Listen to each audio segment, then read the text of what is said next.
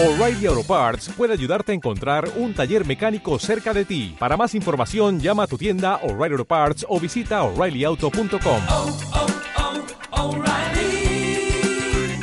oh, Parts.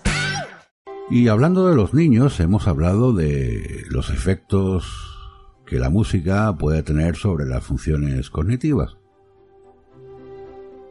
La música es un tipo de lenguaje encaminado a comunicar, evocar y reforzar diversas emociones. El procesamiento de la música es independiente del correspondiente al sistema de habla personal. El uso de circuitos independientes hace que uno pueda estar gravemente afectado, en tanto que el otro pueda hallarse totalmente indemne. El procesamiento de la música tiene lugar mediante canales separados por un sistema multimodal para los elementos temporales, ritmo, melódicos, tono, timbre, melodía, memoria y respuesta emocional. Un cerebro entrenado musicalmente experimenta particulares cambios en su anatomía y funcionalidad.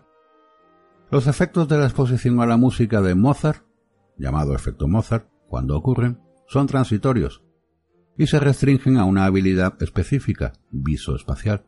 Por lo tanto, no están asociados con variaciones en funciones relacionadas con la inteligencia.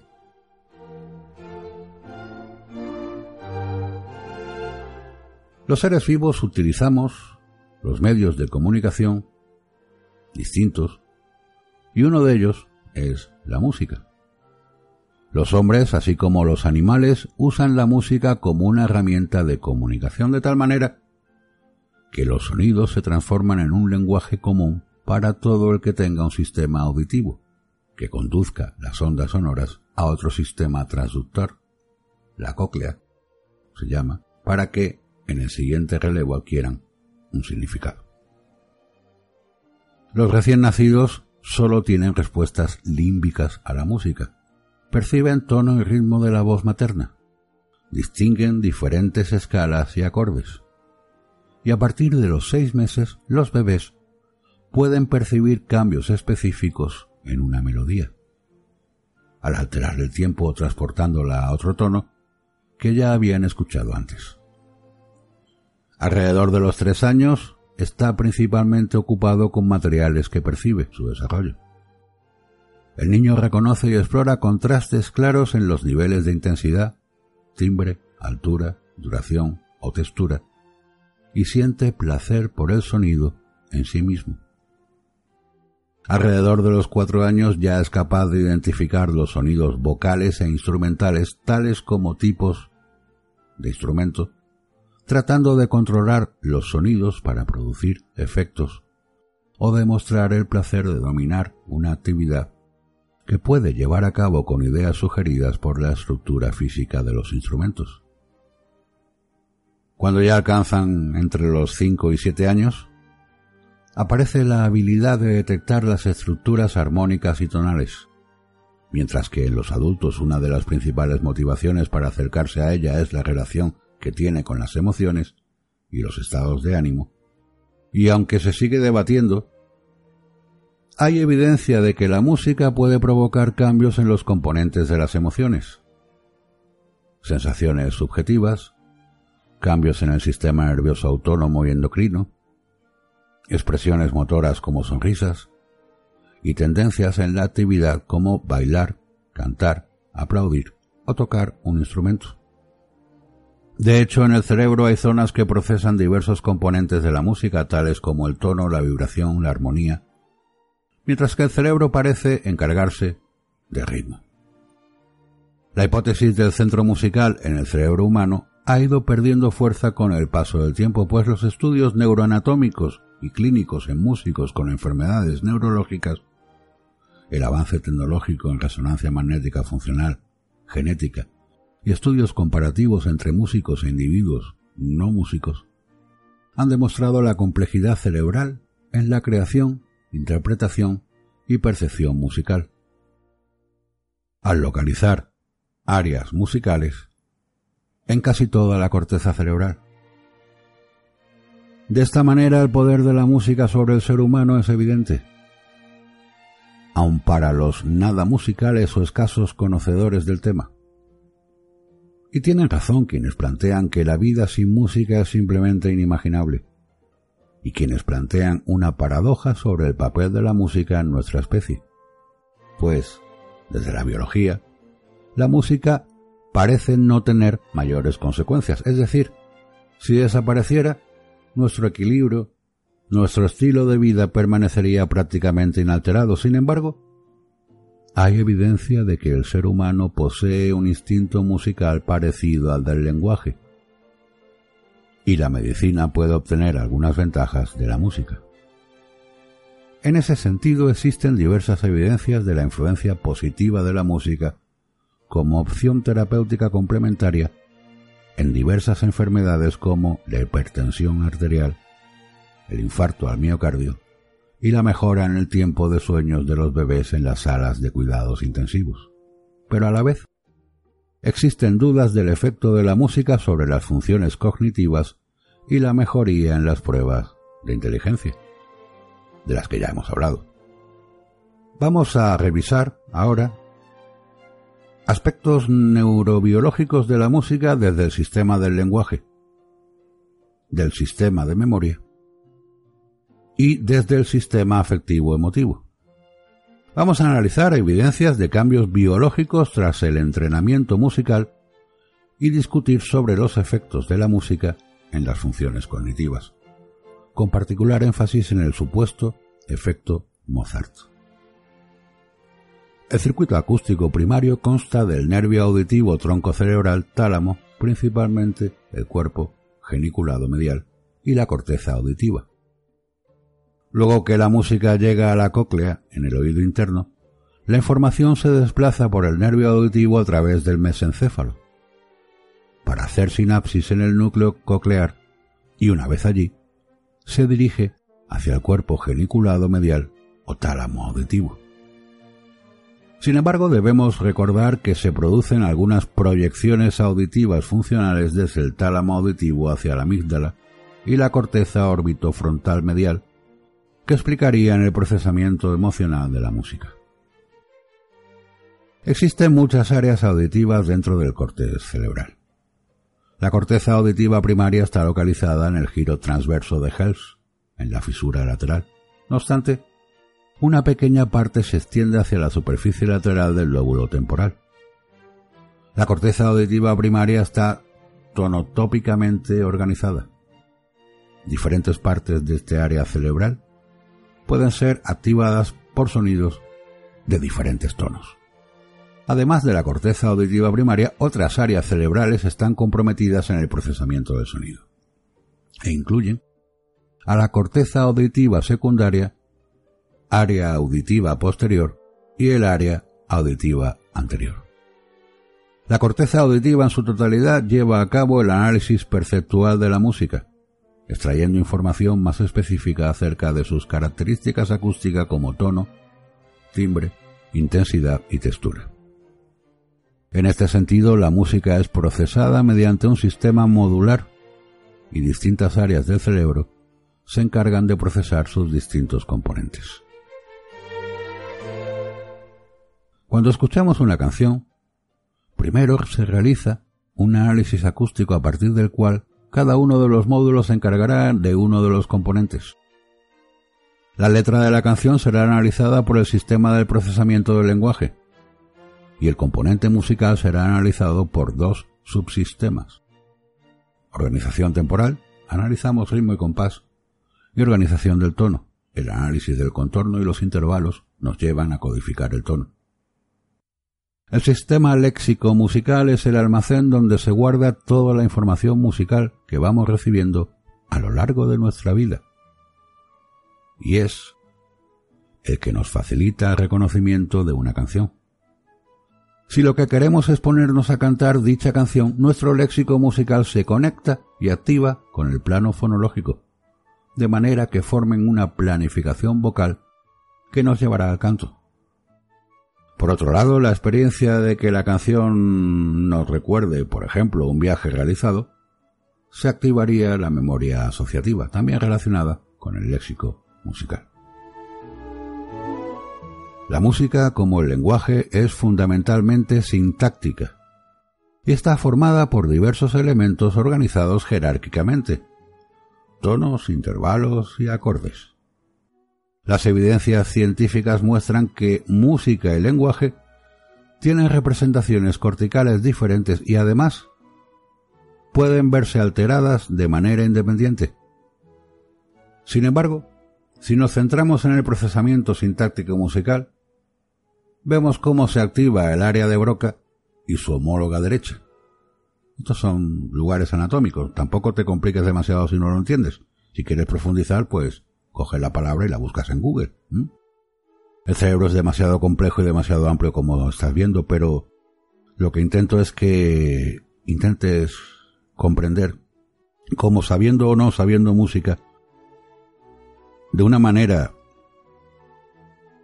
que no puedes controlar, el cerebro sí controla todo lo que oyes. Por otro lado, el mapa musical de frecuencias y ritmos se encuentra en el lóbulo temporal izquierdo, el análisis armónico y el timbre en el temporal derecho. Las áreas activas varían con las experiencias y entrenamiento musical de cada individuo.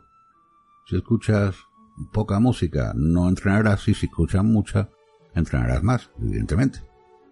De esta forma, la música presenta una lateralización, pues una persona sin experiencia percibe la música en su contorno melódico total, igual que con el lenguaje hemisferio derecho prosodia, mientras que un individuo profesional de la música la escucha como una relación de elementos y símbolos musicales, hemisferio izquierdo. En este sentido, cada cerebro es diferente y su anatomía única para cada individuo como lo demuestran las diferencias neuroanatómicas entre músicos y no músicos, destacando mayor asimetría izquierda en los músicos. Otra de las mayores diferencias que se encuentra en la corteza auditiva y motora, pues se ha demostrado y encontrado en dichas áreas, es la mayor densidad del tejido neuronal, demostrando que el entrenamiento modifica la estructura cerebral y la diferencia es proporcionalmente mayor al tiempo de adiestramiento. En estudios con animales a quienes se les condiciona con un tono para comer, la corteza auditiva primaria, en especial la región que codifica ese tono, presenta un incremento de la densidad de neuronas, tomándolo más sensible al estímulo. Una vez que el cerebro almacena la importancia de un estímulo, un mayor número de neuronas se dedican al procesamiento de éste lo que explicaría por qué podemos reconocer una melodía familiar en un ambiente ruidoso. Y por qué los pacientes con la enfermedad del Alzheimer pueden recordar melodías de obras que aprendieron o escucharon en el pasado. Un experimento en 65 personas posoperadas de epilepsia del lóbulo temporal derecho o izquierdo, en el que cada paciente escuchaba dos veces diferentes canciones por un tiempo determinado, y en el que se valoraron cinco aspectos musicales, tonalidad, tiempo, ritmo, forma musical y tonos, encontró que pacientes con resecciones del lóbulo temporal izquierdo tenían dificultad para reconocer cambios en la tonalidad, mientras que las resecciones temporales derechas también tenían dificultad para reconocer tonalidad y forma, concluyendo que la musicalidad de una persona reside en mayor proporción en el hemisferio derecho. El aprendizaje de un instrumento o de una nueva pieza musical implica el plano consciente de la persona que la está realizando. Pero, con dedicación y tiempo, la ejecución puede llegar a automatizarse. La repetición, el ensayo, el ritmo y la secuenciación son esenciales. Pero para aprender una nueva pieza musical, los músicos utilizan diversas técnicas auditivas, cinestésicas y visuales junto con las reglas de la música, además del sentimiento y la intencionalidad. Una vez aprendida e incorporada al repertorio, una pieza musical puede interpretarse automáticamente. Estudios con neuroimágenes han permitido observar que el surco temporal superior derecho e izquierdo, el planum temporale, el área motora suplementaria y el giro inferofrontal izquierdo son áreas del cerebro implicadas en el reconocimiento de melodías familiares, siendo el área crucial el surco temporal superior derecho. Los lóbulos parietales superiores son responsables de la atención selectiva al tono y armonía de una pieza musical, como si fuera una partitura mental. Andrea Halper, de la Universidad de Bucknell, encontró que las personas reaccionan a ciertas características melódicas y temporales de la música en forma similar, aunque el tono sea imaginado o percibido. De esta manera, la introspección sugiere que el timbre, tono y tiempo pueden representarse como imágenes auditivas, aspectos espectrales de la música. Para discriminar el timbre se ha encontrado que las estructuras del lóbulo temporal derecho son importantes en este proceso. Por otro lado, la imaginación y percepción comparten características de representación. La imaginación se puede considerar un fenómeno cuasi perceptual. Durante la imaginación de un tono se activan las áreas de asociación auditivas derechas. El tono es vocalizable. Por lo tanto, aunque solo se planee el fenómeno vocalizable, puede existir subvocalización que evoca mecanismos de imaginación motora que involucra a las AMS. Finalmente, tanto música y lenguaje necesitan de percepción y producción de ritmos. El control de movimiento motor está relacionado y mediado por los ganglios basales, cerebelo y AMS, pero es el hemisferio izquierdo dominante fundamental para el proceso de ritmo. Además, se ha demostrado activación de la corteza lateral del cerebro y vermis en la producción de respuestas motoras provocadas con paradigmas de pulsos en el tiempo y al aprender respuestas motoras temporales nuevas. Desde 1991 es conocido que las personas que se han dedicado en algún momento de su vida a la música rinden mejor en pruebas de memoria auditiva de corto plazo y en exámenes de comprensión de lectura. Tienen una mejor representación geométrica, mayor habilidad para manipular información de memoria de corto y largo plazo, mayor habilidad para aprender a leer, pero lo más interesante es que los niños con entrenamiento musical manifiestan mejores habilidades en memoria verbal. La música tiene la capacidad de provocar en todos nosotros respuestas emocionales. Las emociones pueden ser positivas o negativas y con distinta intensidad. Las emociones positivas inducen conductas de cercanía y las negativas conductas de retirada. Ambas respuestas están mediadas por el córtex prefrontal ventromedial, derecho para la aproximación, izquierdo para la retirada. La música comunica información emocional, no obstante. Si observamos las respuestas fisiológicas ante las emociones y las respuestas emocionales que provoca la música, esta induce cambios fisiológicos en nosotros como cualquier otro estímulo emocional. De esta forma, la música, excepto en aquellos que padecen de amusia o son sordos, activa sistemas de recompensa similares a las producidas con la comida, con drogas, adictivas o con el sexo. Y es el sistema dopaminérgico el que se ha propuesto como implicado en el placer de escuchar música, ya que existe un incremento del flujo sanguíneo cerebral, FSC, en regiones del estriado ventral, en especial en el núcleo accumbens. Uno de los estudios más antiguos realizados con tomografía por emisión de positrones, PET por sus siglas en inglés, Depositron Emission Tomography, a sujetos no músicos cuando escuchaban acordes consonantes y disonantes, mostró que los acordes consonantes activan el área orbitofrontal y región subcallosa del hemisferio derecho, mientras que los acordes disonantes activaron el giro para el hipocámpico ipsilateral y fueron relacionados con sensaciones desagradables.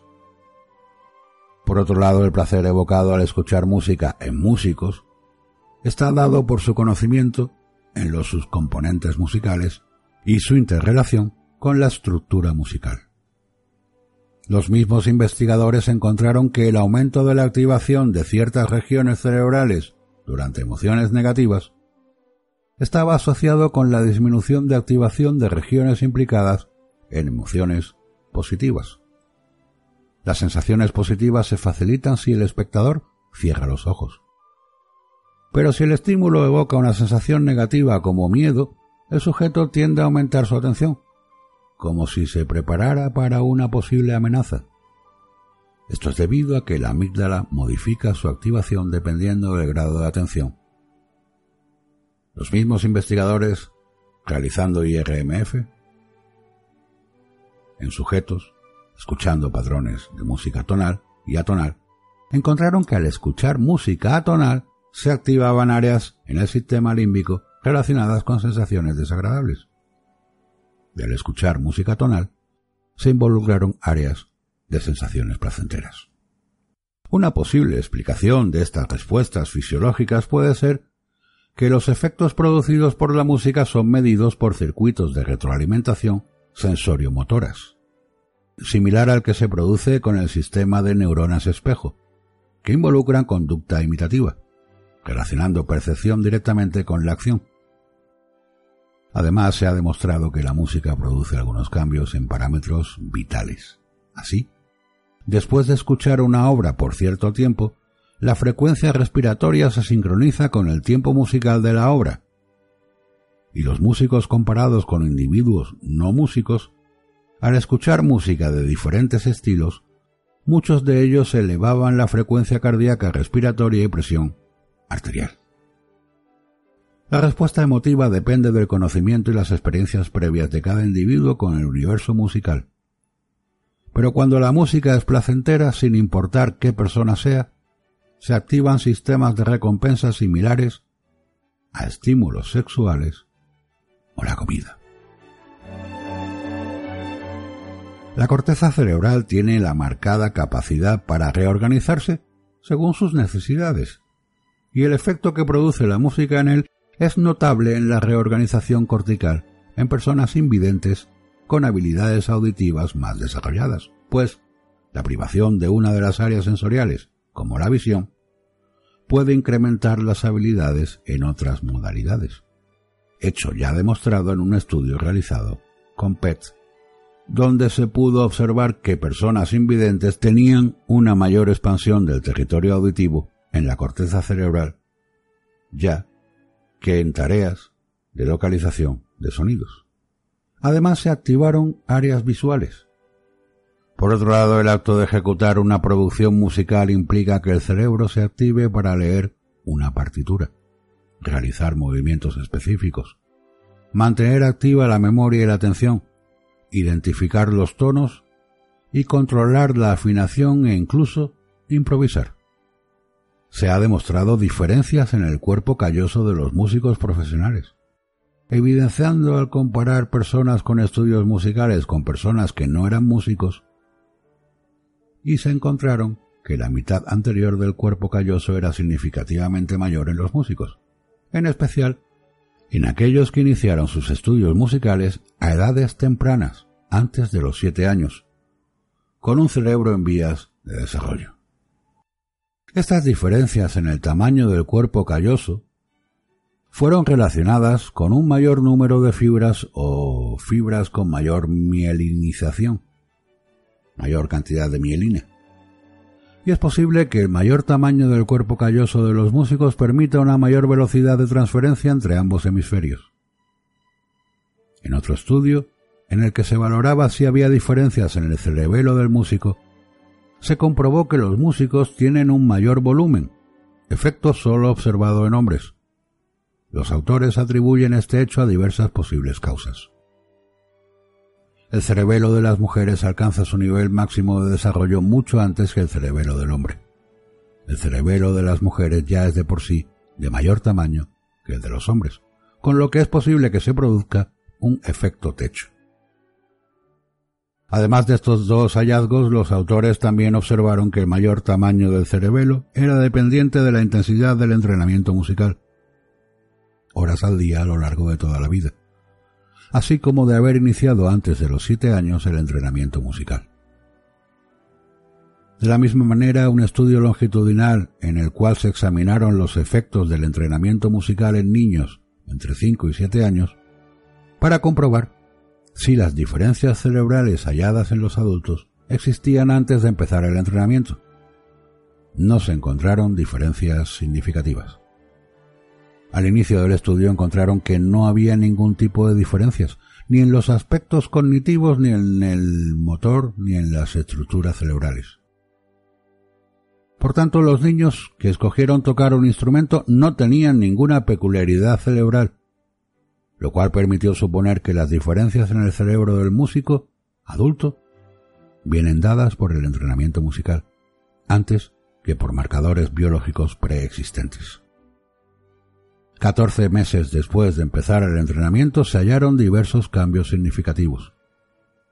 Los niños que empezaron a tocar un instrumento, comparados con los que no recibían entrenamiento musical, tenían mejores rendimientos en tareas de control motor fino y discriminación auditiva.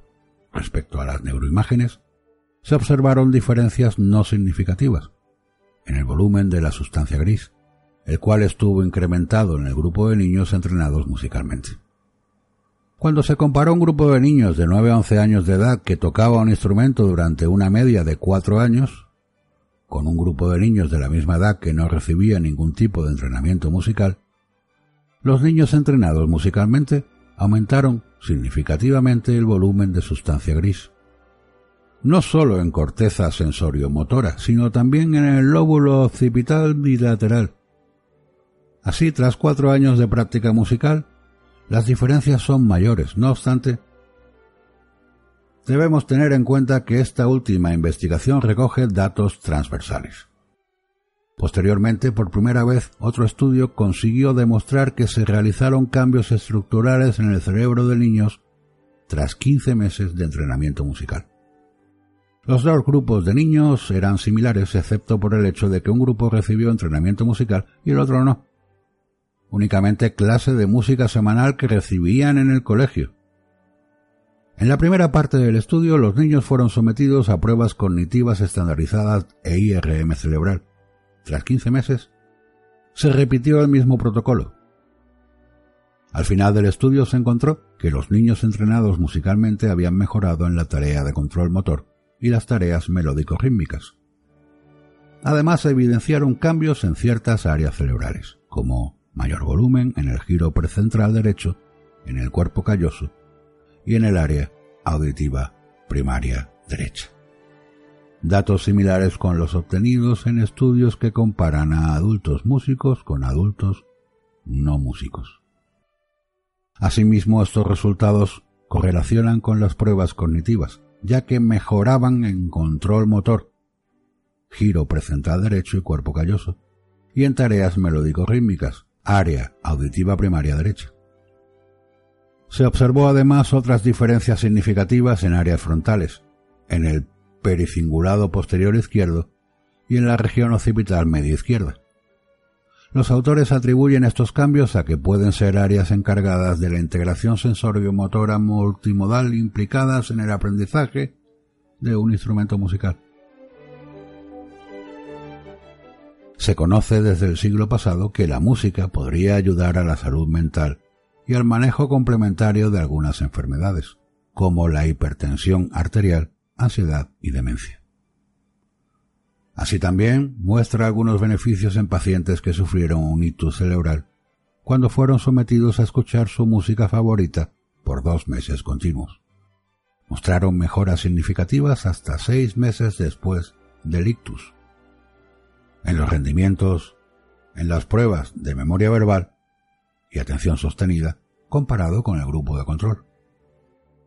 Su influencia sobre la calidad del sueño en adolescentes ha sido ya demostrada en 94 estudiantes universitarios con diversas quejas de sueño.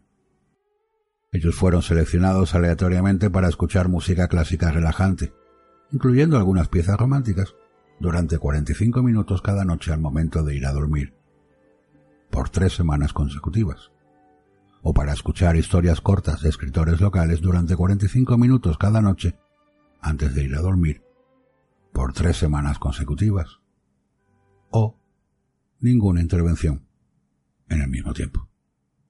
Los resultados del estudio demostraron mejoría significativa en calidad de sueño y síntomas depresivos en el grupo que escuchó música regularmente. Respecto a la epilepsia, se ha demostrado que la escucha regular de Mozart K448 disminuye las descargas epileptiformes y frecuencia de crisis en pacientes con epilepsia refractaria y disminuye la tasa de recurrencia después de la primera crisis no provocada en pacientes pediátricos. Sin embargo, el rol de la música en la mejoría de las funciones intelectuales no tiene evidencias sólidas. Rauscher y colaboradores fueron los primeros en reportar que una breve exposición a la sonata de Mozart para dos pianos en D mayor K448 produce un incremento transitorio en los puntajes de razonamiento espacial, el llamado efecto Mozart. En el estudio realizado en estudiantes universitarios consistió en exponer a tres grupos de estudiantes durante diez minutos a la escucha de música minimalista, una sonata de Mozart, y al tercer grupo, solo silencio. Los sujetos de estudio fueron sometidos a pruebas de habilidades cognitivas, que se repitieron una vez terminado el periodo de escucha. Se encontró que el grupo correspondiente a la sonata de Mozart obtuvo un mejor resultado en las pruebas de habilidades visoespaciales. Los investigadores tomaron la puntuación más alta de estas habilidades y la sumaron a la calificación en las pruebas generales de habilidades cognitivas, con lo que se obtuvo un incremento de la puntuación del cociente intelectual de aproximadamente 8 puntos. Sin embargo, la permanencia de esa habilidad superior en ese grupo de estudiantes no se mantuvo en el tiempo. La replicación de los estudios no produjeron los mismos efectos comunicados por Rauscher y colaboradores, lo que dio origen al cuestionamiento del llamado efecto Mozart y a una serie de interrogantes alrededor de por qué de la mejoría de una habilidad temporoespacial secundaria a una estimulación musical. Los defensores de la efectividad de la escucha de Mozart como un factor importante en el mejor desempeño en el razonamiento espacial han publicado los resultados de sus estudios de imágenes funcionales. Estos últimos demuestran la activación de zonas de la corteza frontal y occipital y del cerebro con el estímulo musical de Mozart. Estas áreas están implicadas en el procesamiento espacio-temporal. El número de investigaciones ha permitido la realización de revisiones por metaanálisis en los cuales no ha sido posible hacer comparaciones de los resultados, dado que no se tuvo en cuenta el estado de ánimo de los sujetos y las cualidades propias de la música que se escuchó.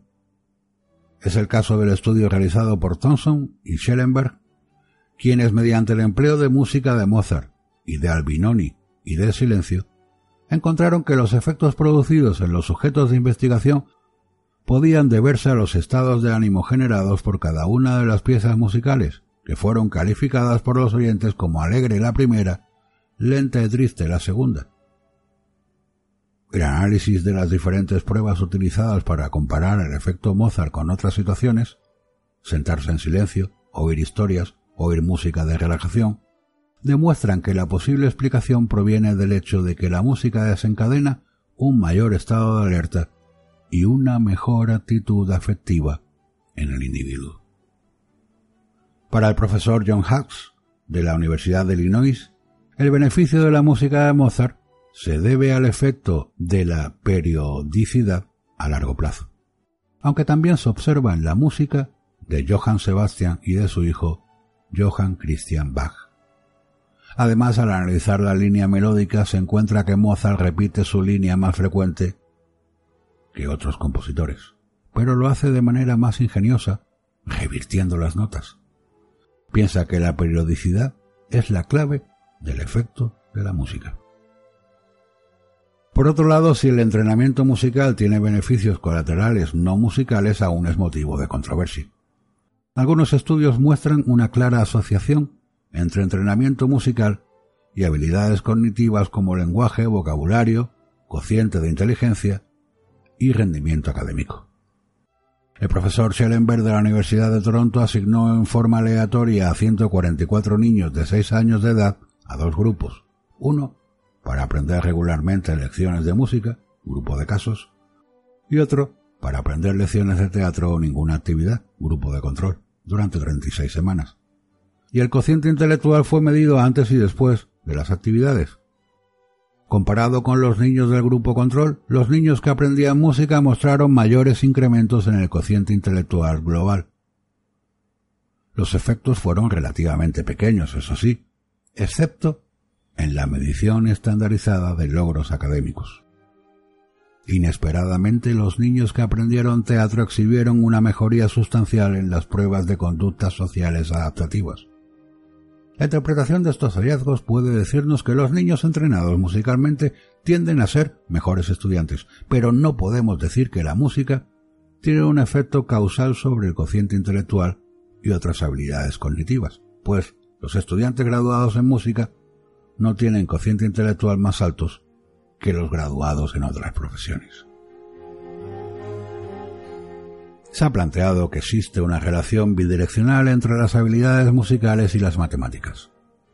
Bau reportó una débil asociación entre estudiantes de escuela secundaria que se dedicaban regularmente a lecciones de música y su rendimiento en las actividades relacionadas con las matemáticas.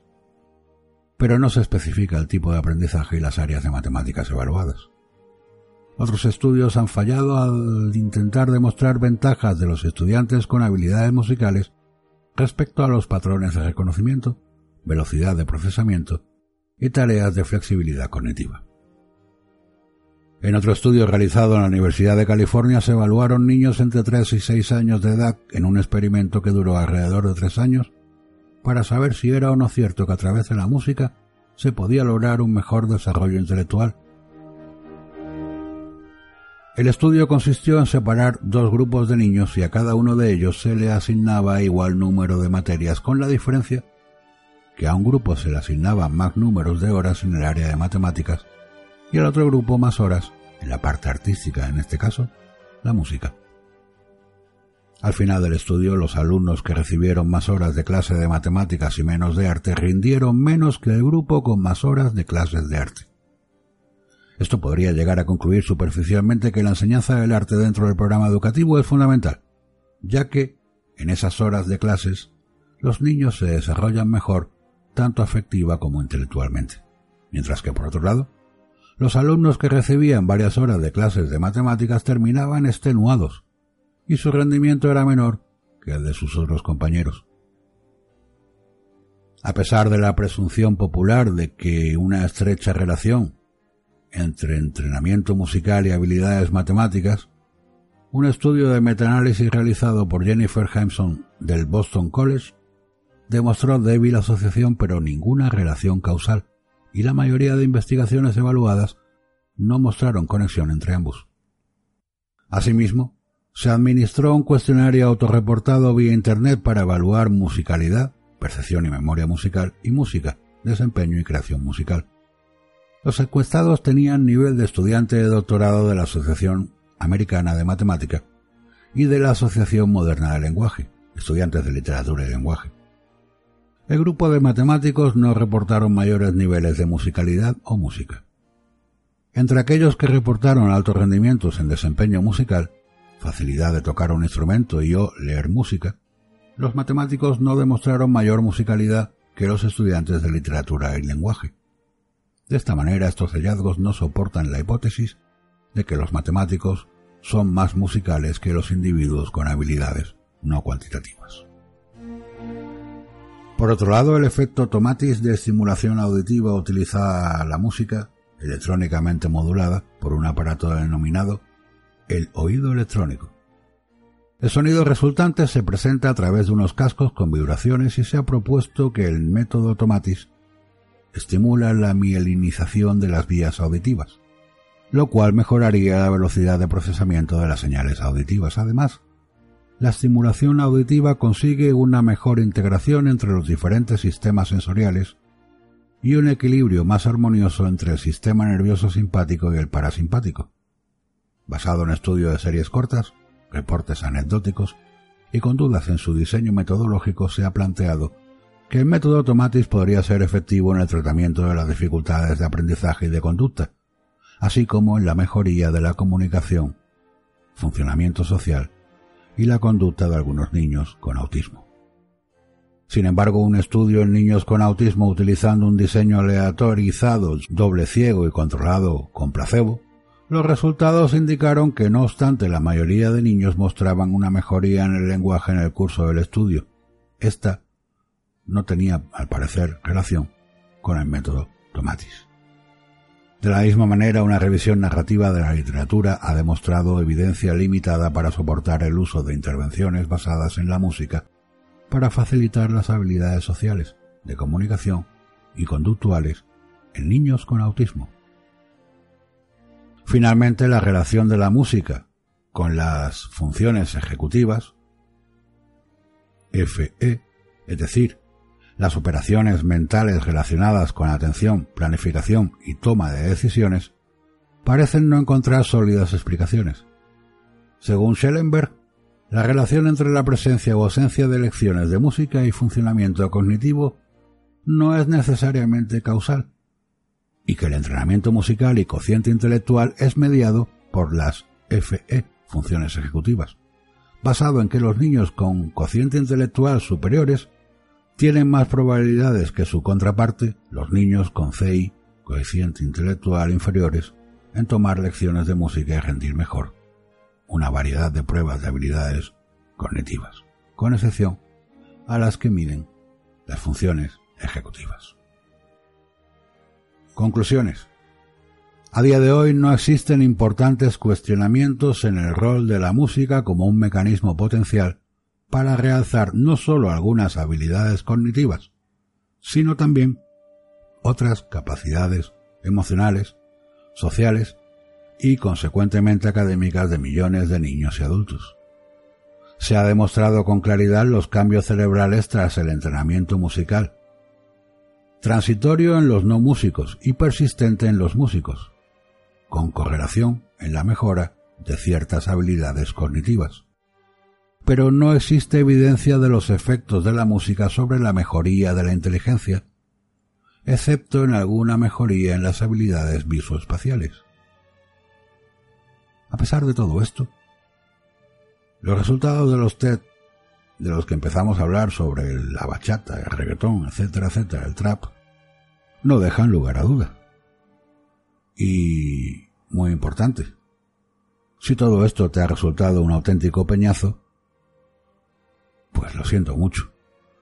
Pero en todo caso, si simplemente has sacado como conclusión que tu hijo menor de 12 años no debería escuchar música que no es adecuada a su edad, como el reggaetón, yo, por mi parte, me quedo contento.